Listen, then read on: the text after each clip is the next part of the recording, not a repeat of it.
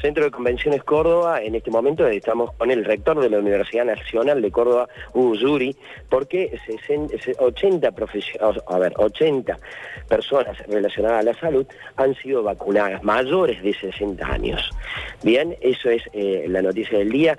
Eh, está apurado, Hugo, eh, lo están esperando en la universidad. Gracias por la nota. Sí, no, no, muchísimas gracias a ustedes y sí.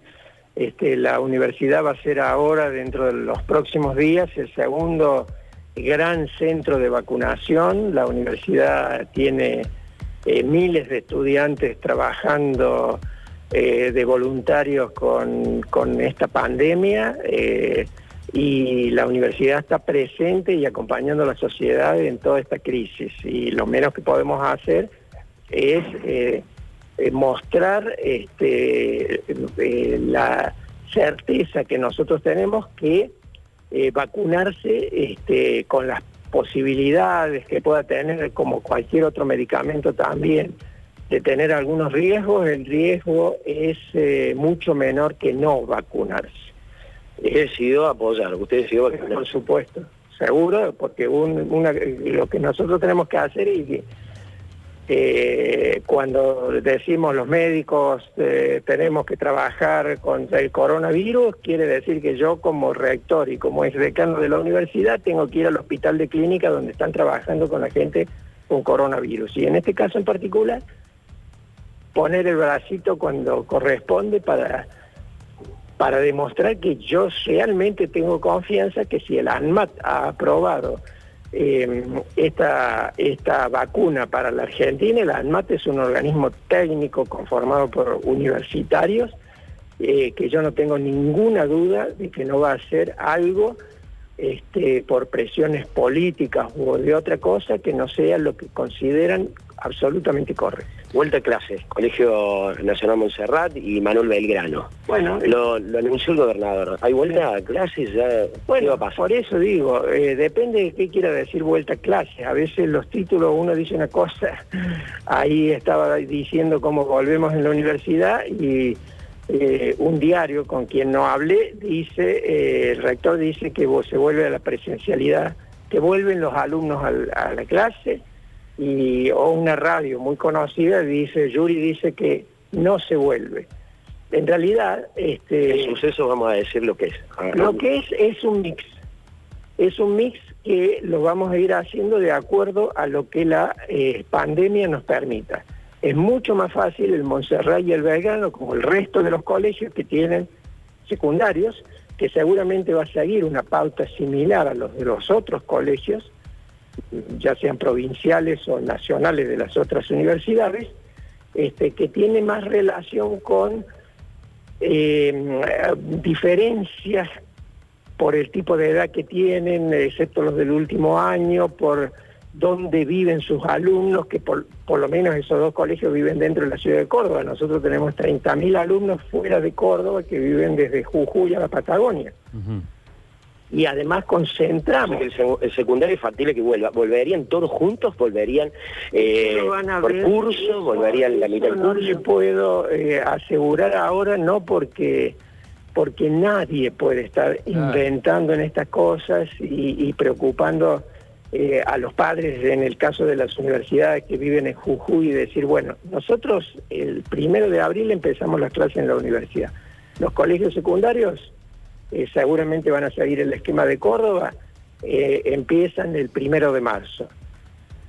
De acuerdo a las autorizaciones que dé el Centro de Operaciones Epidemiológicas, de acuerdo a cómo esté eh, la situación epidemiológica en Córdoba, que puede estar mucho mejor con las vacunas o puede estar peor como está en este momento de Europa cuando empieza el frío y tienes la segunda ola, se va a ir decidiendo si van a ser este, un día un grupo, otro día otro grupo, si van a ser todos juntos, si va a ser eh, más virtual que otra cosa. Eh, depende de cómo esté esa situación, pero es mucho más simple, como digo, y menos perjudicial a que se vengan 2.000 alumnos de Jujuy, eh, se instalen en Córdoba y a los dos días tenemos que decirle que no, no, hay certeza sobre eso todavía. No hay, no hay certezas, pero sí está la voluntad de ir hacia, sobre todo en los secundarios, hacia la mayor presencialidad posible, sobre todo lo de los cursos más bajos, de los chicos más chicos, o sea, las prioridades en todo el mundo son los del primario, que además son los más seguros porque su burbuja de amigos y familiares más chicos los llevan a la casa, los traen hasta ahí. Los secundarios ya, ya es más difícil controlar, este, digamos, la pandemia porque tienen, son jóvenes. Y los universitarios es, el grupo etario que hoy, hoy tiene el 25% de las infecciones del mundo y es el más complejo, pero además los universitarios, sobre todo de las universidades públicas, son estudiantes autónomos, saben cómo manejarse, si no van a la clase, cómo conseguir las cosas, este, es mucho más simple, pero... ahí está el sistema semipresencial dentro de la universidad, que hace años que lo tiene. Todo, todo. Y semi quiere decir mitad y mitad, pero un mix quiere decir virtualidad y presencialidad. Puede ser 90% presencialidad y 10% virtualidad, o puede ser al revés, y va cambiando día a día de acuerdo a las circunstancias. Yo lo veo en la universidad empezando con un mix, donde Está bien. Los prioritarios son los estudiantes que se tienen que recibir de carreras este, críticas como medicina, odontología, ingeniería civil, derecho y ese tipo de cosas que necesitan hacer ciertas actividades prácticas indispensables para ejercer porque cuando le damos el título ejerce. Y no ¿Me escucha, ¿me escucha doctor? porque le falta rendir una materia. Entonces esos son los prioritarios y después ir sumando todo lo más que podamos pero la virtualidad vino para quedarse también, para mejorar la capacidad de la universidad hacia adentro, pero sobre todo para afuera, para reconvertir el conocimiento de los trabajadores. Ahora todo el mundo ha entendido hasta dónde sirve esto y los que no son privilegiados, que viven cerca de Nueva Córdoba y que van a la universidad y viven acá a 70 kilómetros y no tienen acceso a otra cosa, ahí va a estar la Universidad de Córdoba. Eh, Sergio, ¿para ampliar alguna pregunta? Sí, me escucha, doctor. ¿Qué tal? Buen día. Sergio Zuliani lo saluda. Hola Sergio, ¿cómo le va? Eh, muy bien, eh, quedé realmente muy este, complacido escuchar el, arranque, digamos, con qué, con qué optimismo se refirió a la, a la vacuna, al hecho de vacunarse, recomendarla sin cortapisa, digamos, hoy usted sabe, el, tema de las vacunas están envueltas en intereses políticos, económicos, los laboratorios y demás. ¿qué, qué, puede, ¿Qué opinión le merece el laboratorio y la, y la vacuna que acaba de inocularse? Eh, yo le repito, es como ir al médico y, a ver, si, si usted se enferma en África y se le rompe el apéndice y le dicen que lo único que hay es un cirujano ortopédico y usted dice, bueno, no, pero él no hizo, eh, no tiene un diploma de que hizo tres años de cirugía general y ¿qué, qué opción tiene? Claro.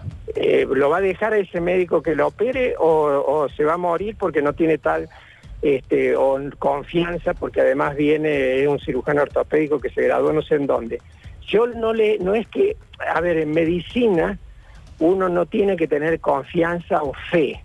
Lo que uno tiene que tener es datos. Yo no tengo todos los datos, pero sí lo tiene un instituto nacional que es el que aprueba los medicamentos que tiene una historia y un prestigio internacional independientemente de quién esté en el gobierno, que se llama ANMAT. El ANMAT no es que es un paper publicado en una revista, reciben los datos de cada uno de los pacientes con su nombre, sus datos, su seguimiento, que son aprobaciones de emergencia, como esa cirugía es una cirugía de emergencia. Ninguna vacuna del mundo ha sido aprobada ahora para el coronavirus con la aprobación regular, nada, es una aprobación de emergencia solamente. Y entonces uno tiene que ir balanceando. Si tuviera la Pfizer y tuviera la de Moderna y tuviéramos, bueno, la de Oxford, fíjese usted, eh, tuvieron un error técnico y entonces no está aprobada, pero Boris Johnson dijo, bueno, está bien, no la aprueben en FDA, yo la apruebo y ahora hay una presión en toda Europa para que también la aprueben porque no hay vacunas en el mundo. Eh, ojalá que nosotros pudiéramos elegir entre una Ferrari, una Bugatti, bueno, yo no tengo plata ni la capacidad para llegar a eso. Hoy en el mundo se viene una batalla por vacuna. Así que yo no estoy súper optimista. Lo que digo claramente es que creo que la, el peligro de no vacunarse es mucho mayor que el peligro de vacunarse. Clarísimo. Clarísimo como el agua, como siempre, doctor. Eh, un placer poder hablar con usted. Muchísimas. ¿Se siente bien? ¿Está, eh, ¿No se volvió soviético? Eh, no, yo estuve en la Unión Soviética y estuve en el Instituto Gamaleya hace 35 años más o menos. Ah, Este, el Instituto Gamaleya tiene más de 100 años. Este, es uno de los primeros institutos de vacunaciones. eh, viene de la época de los Ares, no de los soviéticos. Este, pero independientemente de eso, esas son cuestiones. Lo que nosotros sabemos es cómo, cómo es este tema de los adenovirus, cómo es... eh, eh, muchas veces la mayor parte de las reacciones no lo da el mismo producto interno, sino este, las cuestiones accesorias para el mantenimiento de la vacuna. Bueno, cosas muy técnicas. Pero recién le mostraba ahí al doctor Sabac que el eh, 80% de todos los medicamentos del mundo, la base, se fabrican en China y en la India más del 80%. Y nosotros no estamos enterados que el 90% de los antibióticos que estamos tomando se fabrican en la India o en China. Eh, o sea, dije la India porque en este momento se está incendiando la mayor fábrica de, de vacunas en el mundo, que está en la India.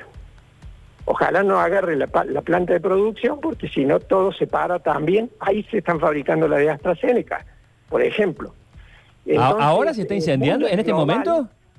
Sí, sí, En este momento, sí. El mundo es global y esas cuestiones atávicas que tenemos nosotros tenemos que sacarlas, despejarlas y mirar los números y mirar la realidad.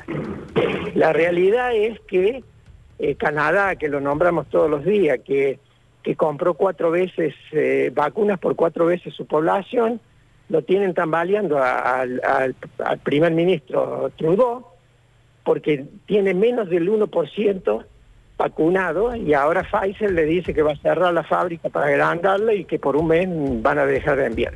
O sea, es un problema. Perfecto. Gracias. Gracias, doctor. Muy amable. Se tiene, se tiene que ir, lo están esperando en la universidad. Muchísimas gracias. Gracias, gracias, Sergio.